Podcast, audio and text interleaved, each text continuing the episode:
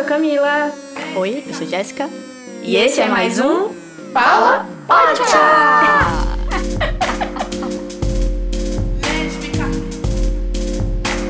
No episódio de hoje. Cássia, ela é. Cássia, ela é. Cássia, é. Cássia, ela. Malandragem. Foi só criança.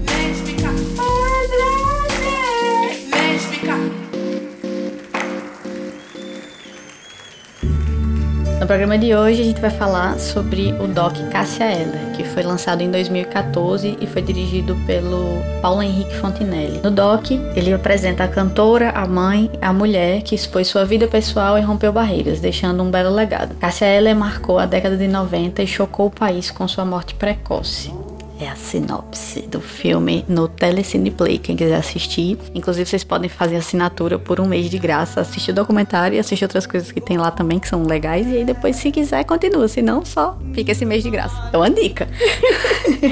Uma das coisas que eu acho mais interessante, logo no começo do documentário, a Cássia falando sobre como a música para ela foi uma fuga da timidez, sabe? E isso você vê realmente nas performances dela, quando ela entrava em palco, meio que virava uma grande leoa, né? Tipo, a presença dela mudava completamente. E aí o legal do documentário é que mostra esse backstage. Né? Parece realmente uma pessoa completamente diferente. A Cássia do backstage, a Cássia no palco, né? Essa forma de demonstrar como esse frenesi de subir no palco é um dos deleites maiores, assim, para um artista, né? Como ela, assim, que era musicista. O documentário, ele é clássico, assim, né? De certa forma, né? Ele traz as entrevistas, imagem de arquivo, mas ele consegue alcançar um, uma contando a história que é bem bacana. Quando ele mostra justamente esse percurso, né? Da vida da Cássia, que ela começou no processo de teatro e essa coisa da performance no palco, que ela trouxe do teatro e alcançou um nível de, de expressão, né? Corporal e vocal, que ela era uma performer. Ela interpretava mais músicas do que escrevia, mas ela tinha uma interpretação fodida para as músicas, né? Ela conseguia alcançar um sentimento que quando ela entrava naquilo, ia, né? O documentário conseguiu passar isso. Interessante também o momento que citam que era a ferocidade versus a delicadeza, porque a Cássia na vida real, fora dos palcos, ela era muito dócil, muito delicada e tal, e aí era o contraste. E aí as pessoas acabavam se confundindo nessas duas vertentes e tipo não sabiam diferenciar muito bem. E é tanto que ela tinha muito fama de marrenta e tal pela performance dela. E aí quando as pessoas iam entrevistando e tal, tinha muito essa leitura, né, das pessoas também não conseguirem diferenciar o real da performance no palco foi uma vertente muito comum, assim, nas entrevistas que mostram no documentário. É interessante gente pensar que é um contraponto. Até para ela, né? Meio que tudo é real, né? Porque a, a vida no cotidiano é uma coisa, mas ela também sentia que a expressão que ela tinha no palco era realmente a existência dela, né? Essa coisa do artista performático, o momento em que você tá ali dedicado àquele sentimento, àquela arte, é o momento mais real da sua vida, né? Aquela coisa onde você tá mais potente, mais vibrante, onde é que você existe de verdade. Deve ter um pouco dessa relação de vício, né? Porque você chegar num momento em que você consegue alcançar esse deleite, uma sensação que você não encontra em outro momento, e aí você realmente precisa daquilo de novo, precisa daquilo de novo. Então é meio que viciante, né? Mesmo como, sei lá, drogas. Tem aquela sensação só naquele momento, quando passa o resto da vida fica um pouco assim sem graça, né?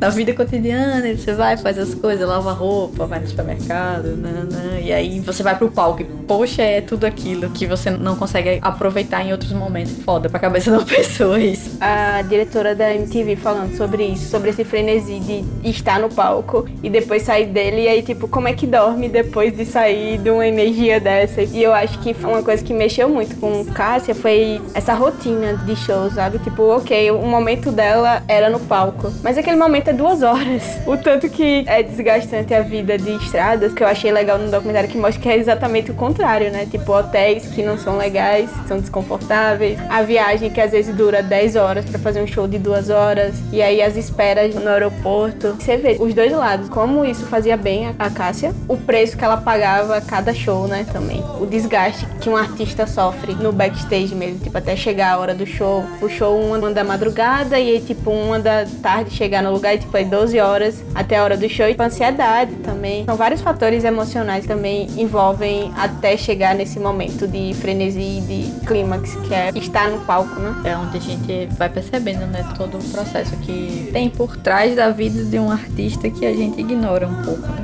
Eu acho massa porque as entrevistas elas trazem outros artistas também, né? Que vão trazendo um pouco dessa realidade. A Zélia Danca da entrevista, que era muito amiga dela, da época que Cássia morava em Brasília, né? Eu acho muito legal essa amizade delas duas, como foi uma amizade perene, né? Assim. E a Zélia fala com um amor sobre ela, tão, tão lindo, assim, tão, tão suave essa relação que elas tinham, que eu acho muito bacana. Aquela coisa que ela fala, ela era muito insegura, mas ela foi tão amada, tão amada, que ela conseguiu alcançar essa potência e essa intensidade que ela tinha pra arte, pra se expressar. Outra coisa, assim, que tipo, você comentou sobre ao momento que o show e a vida pessoal se cruzavam. E aí isso ficava muito vertente nos álbuns dela, tipo as transições de Cássia roqueira, Cássia acústico. E aí, tipo, velho, o, o quanto que ela era brilhante, né? Tipo, dessas transições musicais que, tipo, velho, samba, forró, ela tocava de tudo.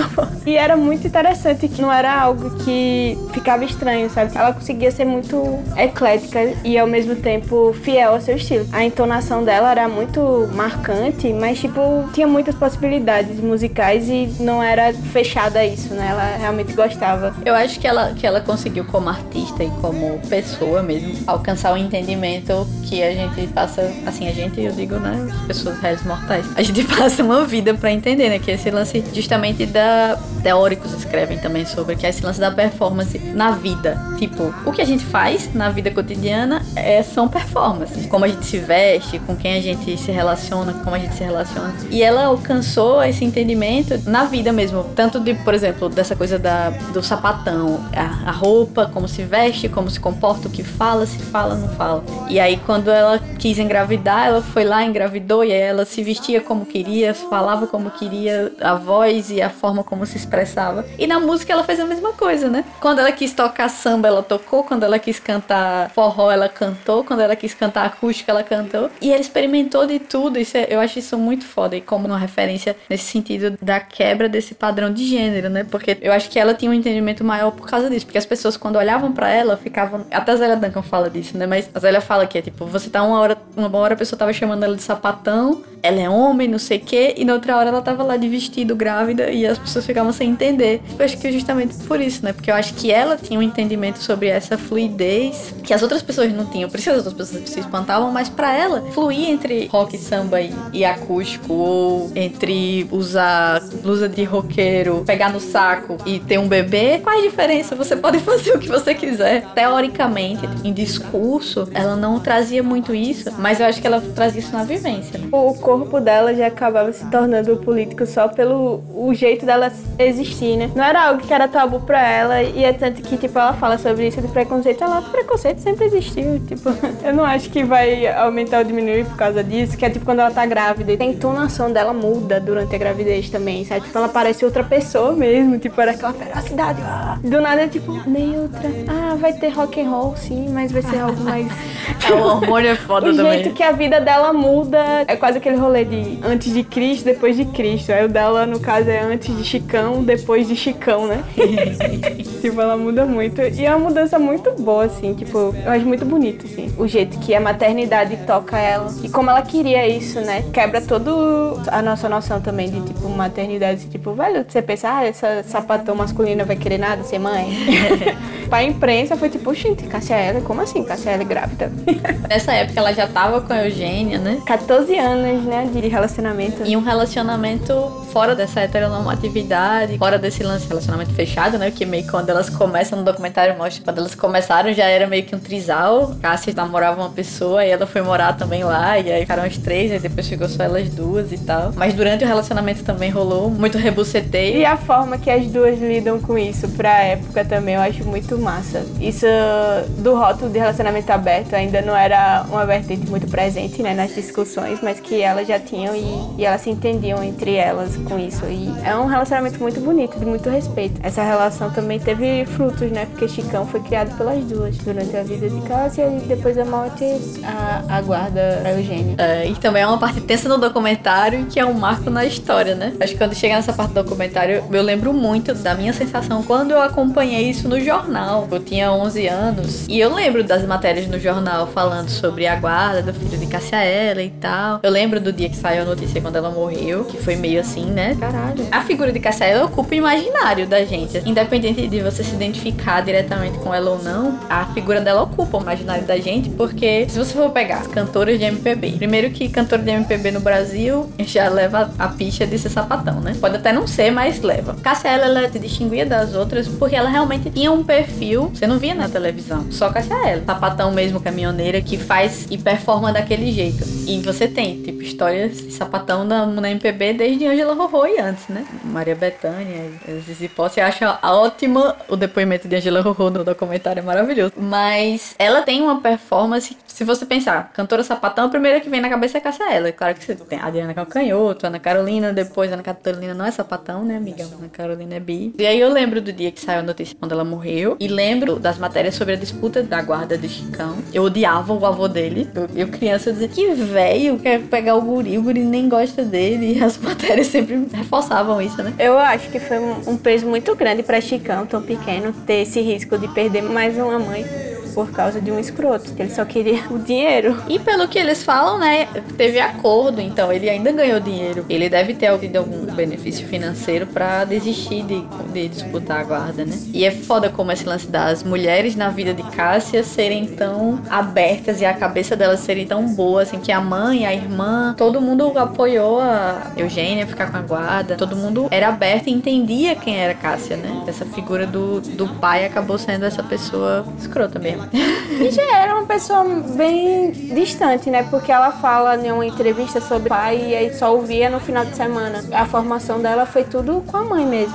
E aí eu acho massa um dos trechos assim que você vê que, tipo, como naquela época a mãe também prezava muito mais pelo amor, né? Ela nunca, tipo, sofreu nada em casa. Acho que por isso que ela tinha tanta confiança de ser quem ela é, sabe? Porque aí, tipo, a mãe fala sobre, tipo, quando a gente ama não existe cobrança. Porque Cássia liga dizendo obrigada por me apoiar com a gênia e tal. E ela, tipo, só fala isso, tipo, minha filha, não existe cobrança quando se ama. E elas sempre foram muito de boas com isso, com a relação de, de Eugênia e Cássia, né? Tanto ela como as irmãs. O incentivo a essa expressão artística, né? Surgiu esse vulcão que é ela, né? Isso é foda você pensar quantas pessoas podem deixar de alcançar o potencial, né? De existir dessa forma, de se expressar da forma como ela conseguiu, porque não tiveram suporte ainda na infância. Tem também uma coisa que eu acho legal, além dessa coisa da guarda, porque tem isso no documentário também, né? Que ela conseguiu, por declarações que ela deu publicamente, porque assim, se a gente pensar, ela não levantava bandeira, digamos, mas ela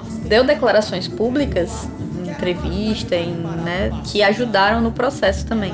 Quando ela disse que queria casar com Eugênia no papel, principalmente por causa do Chicão, e para ela, para garantir os direitos para ela como companheira. No Brasil ainda não era legalizado, né, não era institucionalizado o casamento homoafetivo, mas ela conseguiu, através dessas declarações, também é, garantir, né, que o filho tivesse uma mãe e que a, que a esposa dela tivesse um filho garantido para cuidar, assim. Todos os direitos também, né? Não só o direito da guarda, mas os direitos do que foi adquirido juntas, né? É muito pesado isso. Agora, ok, mas tipo, antes tinha uma união estável, mas por ser homoafetiva não tinha como reconhecer isso, né? Durante muitos anos, acho que muitos companheiros perderam tudo pra família do companheiro por causa disso. E tipo, Cássia provavelmente não queria que isso acontecesse, né? Acho que era o maior medo dela, assim, deu, ficou claro. Somente nessas últimas conversas que ela tem com o tio sobre não deixarem tirar Chicão de Eugênia, porque ela era mãe e tal. Até após a morte, ela ainda revolucionou a justiça no Brasil, porque foi o primeiro caso do Brasil de conceder a guarda pra companheira, né?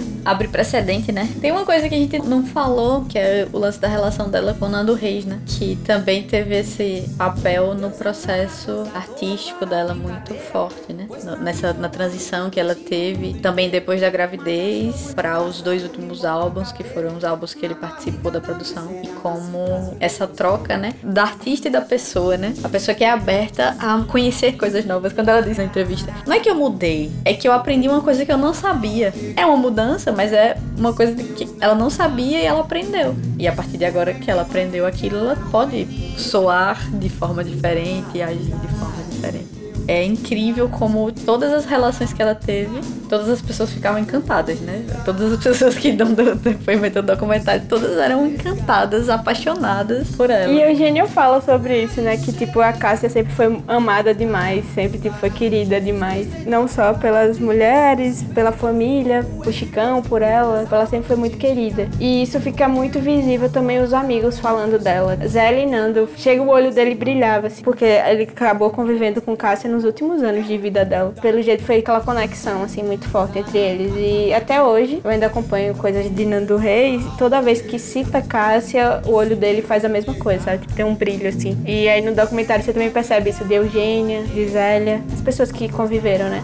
Mais intimamente com Cássia. E uma pessoa assim, quando morre, deixa um espaço, da, um vácuo, né? Quando tem as cenas do velório no documentário, Lan tava acabada. Ela e, e Nando Reis chorando e. Inconsolável uma pessoa dessa no mundo faz falta, com certeza. Imagina ela hoje, o que, é que ela não ia fazer. o que, ela ia estar fazendo. Sim, pô, imagine o nível que ela ia chegar. Tem o risco, né? As pessoas quando envelhecem, pode ser que elas fiquem conservadoras. Eu acho muito não, difícil que ela vire conservadora, mas imagina ela hoje em dia, como é que não ia ser. Eu acho que ela teria causado muito mais ainda. Ou talvez tenha cansado e simplesmente foi feito como Rita Lee se aposentou. Também tem essa possibilidade. Pra, volta de vez em quando pra falar umas coisas fodas assim. Fala, volta, faz, fala uma coisa assim e vai embora. Mas eu fico me perguntando, realmente, eu acho que ela seria um, um, ícone também em vida, assim, porque tudo que ela lançava estourava, assim. Tipo, o acústico, na época que ela lançou, foi tipo um. vendeu 500 mil cópias no, nos primeiros meses e tava, tipo, na crise do mercado fonográfico, né? E aí você vê, tipo, realmente tudo que ela criava em cima dava, dava retorno e visibilidade. Talvez tenha sido isso também um dos dos problemas que, que acarretaram na vida dela nos últimos anos, né? O peso que é o sucesso. Mas aí, como a Eugênia também fala, e o documentário também fala, a pessoa continua no que ela construiu, né? E uma das coisas é o filho, né? E ele é muito sim, igual sim. a ela, velho. Sim. Aquilo que você falou da Até entrevista. os trejeitos da Cássia Chicão tem. Isso que a Eugênia fala dela ser imortal, eu acredito também. Tipo, tem muito dele. E a relação com a música também que Chicão tem, né? Meio que reverbera aí. A Cássia não acabou, né? Ela só teve a continuidade dela no filho e neto. E isso também eu acho muito interessante. De musicistas, os filhos também virarem, né? Tipo, meio que parece que é uma veia genética, assim. Porque a família Gil é assim, família Veloso. Acho que influencia muito você estar tá cercado por arte, né? Por estar tá envolto nesse universo criativo e tal. E aí, quando você pensa também que. Pô, um amigo me ensinou, um amigo que edita esse podcast. Grande Adam. ele me ensinou que a estrutura é, do rosto e da, né, dos ossos da face influenciam no, no, na voz, né, no tom de voz e no timbre que a pessoa canta. E aí, você escutar Chicão cantando, você tá escutando Cássia pô. É uma coisa incrível. Sim, sim, até a rouquidão. Bom, gente, para terminar esse bloco, a gente vai é, encerrar com uma das citações do documentário. Eu acho que os cantores, quando cantam, querem que o povo goste. E eu só quero cantar porque é a única maneira que eu tenho de me extravasar. Tenho coisas aqui que precisam ser postas para fora. E que maneira mais bonita eu encontrei para expulsá-las. Eu cantando sem mais de mim. Você pode pensar que me conhece um bocado, se algum dia você conversou comigo, se leu alguma coisa que eu escrevi, se foi pra cama comigo. Mas pode crer, você se espantará quando me ouvir cantar. Mas você pode ter certeza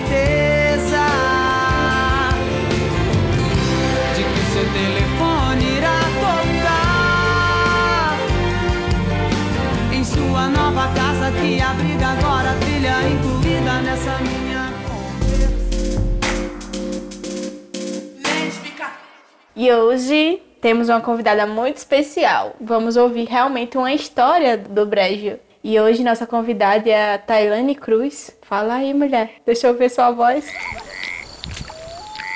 Eu cresci numa cidade pequena, né? uma cidade de interior, onde todo mundo conhecia todo mundo. E eu convivi com muitas mulheres lésbicas. Né? Minha avó era uma pessoa muito aberta, então a casa dela era quase que um ponto para as pessoas irem desabafar, conversar suas coisas com ela. E eu me lembro é, dessas mulheres vizinhas nossas, é, pessoas muito conhecidas na cidade, que entravam lá aos berros, chorando, desesperadas porque tinham brigado com a namorada ou porque tinham flagrado a namorada com outra pessoa. Minha avó era evangélica. Minha avó ouvia tudo isso e aconselhava essas mulheres. E eu ali, criança, não me causava estranhamento o fato de serem mulheres falando, desabafando sobre os seus romances com outras mulheres. Isso não me causava estranhamento. O que me chamava atenção e o que me deixava hipnotizada e enfeitiçada eram os dramas que essas mulheres traziam, porque eram desabafos, eram dramalhões mesmo. Então, eu ficava ali do lado, minha avó ouvindo aquelas histórias, dando conselhos.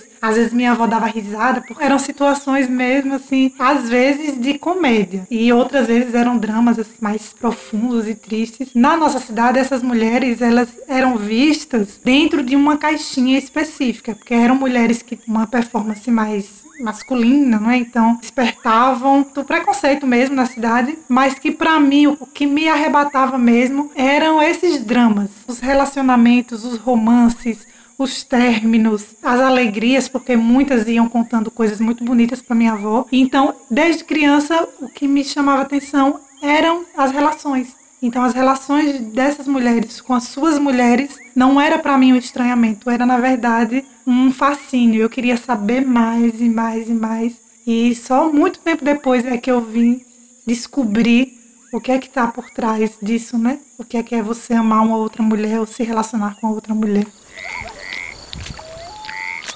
E aí, amiga, na sua vivência no interior, tinha essa sapatão?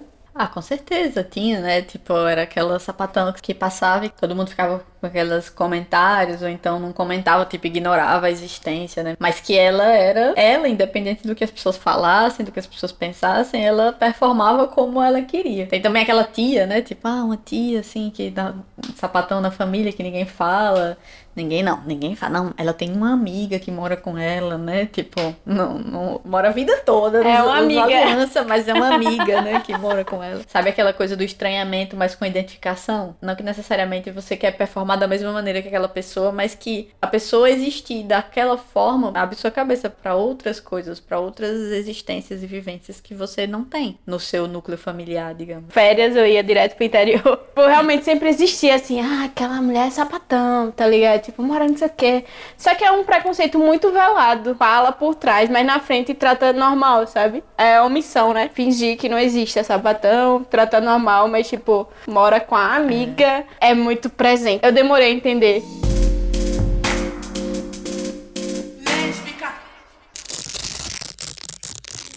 A dica de hoje é o documentário do Chris Bolan, Secreto e Proibido, que conta a história de amor que começou em 1947 da Pat Henschel e a jogadora profissional de beisebol Terry Donahue, que contrariaram todas as regras da sociedade e se apaixonaram, decidindo viver esse amor secretamente. É muito lindinha essa história porque elas passaram 65 anos juntas e só conseguiram casar oficialmente, juridicamente, em 2018. Uhum. É, você pensar tudo que. O documentário é legal também, porque vai mostrando como essa relação delas foi se fortalecendo, né? Tipo, tem uma coisa de uma codependência aí, né? Que se fosse analisar todo esse, esse sufoco que elas passaram, cria também um processo de, de codependência bem lasqueira né, na vida da pessoa, porque ela só tinha uma outra ali. Uma delas, a família já quase todo mundo já tinha morrido, a outra, a família aceitava meio que, né, e tal, ou não, e ainda assim o irmão era muito violento e tal. Mas elas tinham uma outra só, né? Que é bonito, mas ao mesmo tempo é complexo, né? Porque você cria uma, uma dependência muito forte uma da, da outra pessoa e meio que isso afeta muito, né, o relacionamento. Quando você vê essa sobrinha dela tentando levar elas para um lugar que seja melhor, para elas não ficarem só elas duas juntas na casa, e elas já eram bem velhinhas. E essa resistência das duas a isso, porque justamente elas passaram a vida inteira vivendo escondidas e sem poder confiar nas outras pessoas, né, com a sensação de que não podiam confiar nas outras pessoas. E aí a casa era delas e tudo que tava lá era a história delas, né, e aí ter que abrir mão disso nesse finalzinho da vida pra justamente ter um pouco mais de conforto, né? Ter condição de viver e ser cuidada né, nessa fase da vida. Ainda assim você tem uma resistência. Eu acho que muito dessa resistência da. Principalmente da Pet, né? Theory estava mais acessível a essa mudança, porque seria melhor para as duas. E Theory realmente era que estava mais precisando, né? Só que eu entendo também essa ligação com o afetivo da casa, sabe? Tipo, ali era o lugar delas. É muito tempo juntas, sabe? Mais de 60 anos juntas. É tipo uma vida inteira. E aí, tipo, fotos, memórias. Principalmente quando elas decidem sair dali, como é difícil pra Pet se desfazer das coisas, sabe? Principalmente quanto mais velho você fica, eu já tô nessa fase de esquecer as coisas. Então. eu já tô uma senhora. Eu já tô uma Você não tem nem esquecer. 30 ainda, amiga. Então, velho, mas eu sou muito esquecida. E aí, tipo, foto, imagens são coisas que me ajudam a lembrar. Imagine uma, uma vida mais de 65 anos juntas, o quanto de foto que essas mulheres têm, de objetos de viagem. E aí você vê realmente. eu- o legal da câmera acompanhar bem elas é que você vê que pra elas se desfazer de certa coisa é se desfazer de uma memória. E quanto mais velho você fica, meio que tipo, o que te faz chegar até aquele ponto são suas memórias. E aí elas acabam, tipo, reproduzindo muito disso nos objetos, né? Principalmente Pet, que tem essa resistência de não abandonar as coisas. Carregando a memória no objeto, né? Tipo, aquele objeto tá com aquela memória de tudo que foi vivido. E meio que elas deixarem a casa e tudo aquilo. Acho linda aquela, o trecho das cartas que elas encontram as cartas que, que uma escrevia pra outra. É muito poético, é muito uma, uma expressão muito sensível de como elas se sentem. E é muito lindo do jeito que. Eu acho que é a Terry que escreve. Muito, muito fofinho. O documentário tem essa pegada meio documentário americano, né? Que tem, tipo, mete uma câmera lá dentro da, da casa da pessoa e as pessoas têm que fingir que não tem ninguém ali, né? Sim. Mas tem uma pessoa ali, Viu com um trambolho enorme atrás de você e aí você finge que não tem nada. que é bem tipo o padrão do cinema com documental americano, mas que justamente traz esse acesso, né? Que a gente perde essas histórias. Quantas mulheres tem aí vivendo hoje que viveram a vida inteira juntas e que agora estão vendo outras gerações podendo casar? Tá dentro ainda desse mesmo tema, né? Da Cássia Eller. Porque é isso, tipo, quantas pessoas viveram de uma determinada forma e que hoje podem sair desse espaço, mas que ainda assim por terem vivido muito tempo de um jeito, não conseguem, né, migrar e tal. E estão vendo essas outras gerações, nossa geração e as gerações que estão vindo, tendo direitos e, e brigando por outras coisas. Mas a gente tem que conhecer essas histórias, né? Então é muito legal quando tem documentários que tragam essas histórias pra gente. E é legal essa retratação dos direitos, tanto no de Cássia como no Secreto Proibido. Tipo, elas só conseguiram casar, as duas já tinham mais de 70 anos. Foi coisa de 2018. Eu fui assistir esse, esse documentário assim, só no. Deus, Uma sopa tão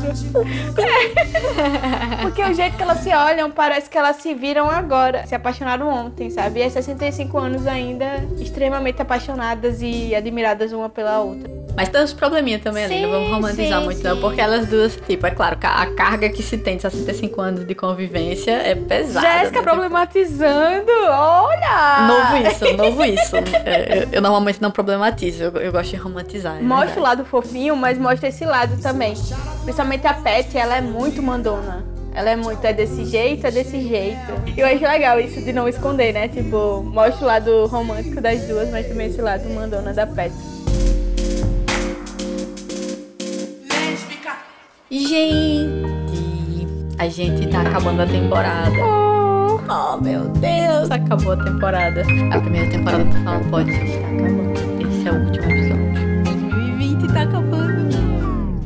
Mas a gente tá reformulando coisas e continua seguindo a gente no arroba falapocha pra acompanhar as novidades. Sem spoiler, tem muita coisa boa vindo na nossa segunda temporada. A gente só pode adiantar isso. Tem muita coisa boa vindo e vai voltar entrevistas também com pessoas que a gente admira pra caralho e que a gente já tá conversando. Enfim, a gente tá muito empolgada com a segunda temporada, então espero que vocês entendam esse break, porque a gente vai precisar pra reformular essa segunda temporada, deixando claro que as redes sociais não vão parar. E a gente também tem uma novidade, né, amiga? Sobre as histórias do Brejo. Mandem mais histórias mesmo agora, histórias de vivências de vocês, histórias engraçadas ou dramáticas ou apaixonantes, não importa, o que vocês quiserem mandar, mandem pra gente, contem essas histórias pra gente poder trazer aqui no quadro Histórias do Brejo, lembrem disso. Podem ser por áudio, que a gente vai preferir muito, mas vocês também podem mandar inscritos pro e-mail saquedapote.gmail.com. Eu vou deixar isso certinho lá no nosso perfil para qualquer dúvida vocês olharem na nossa bio. E para encerrar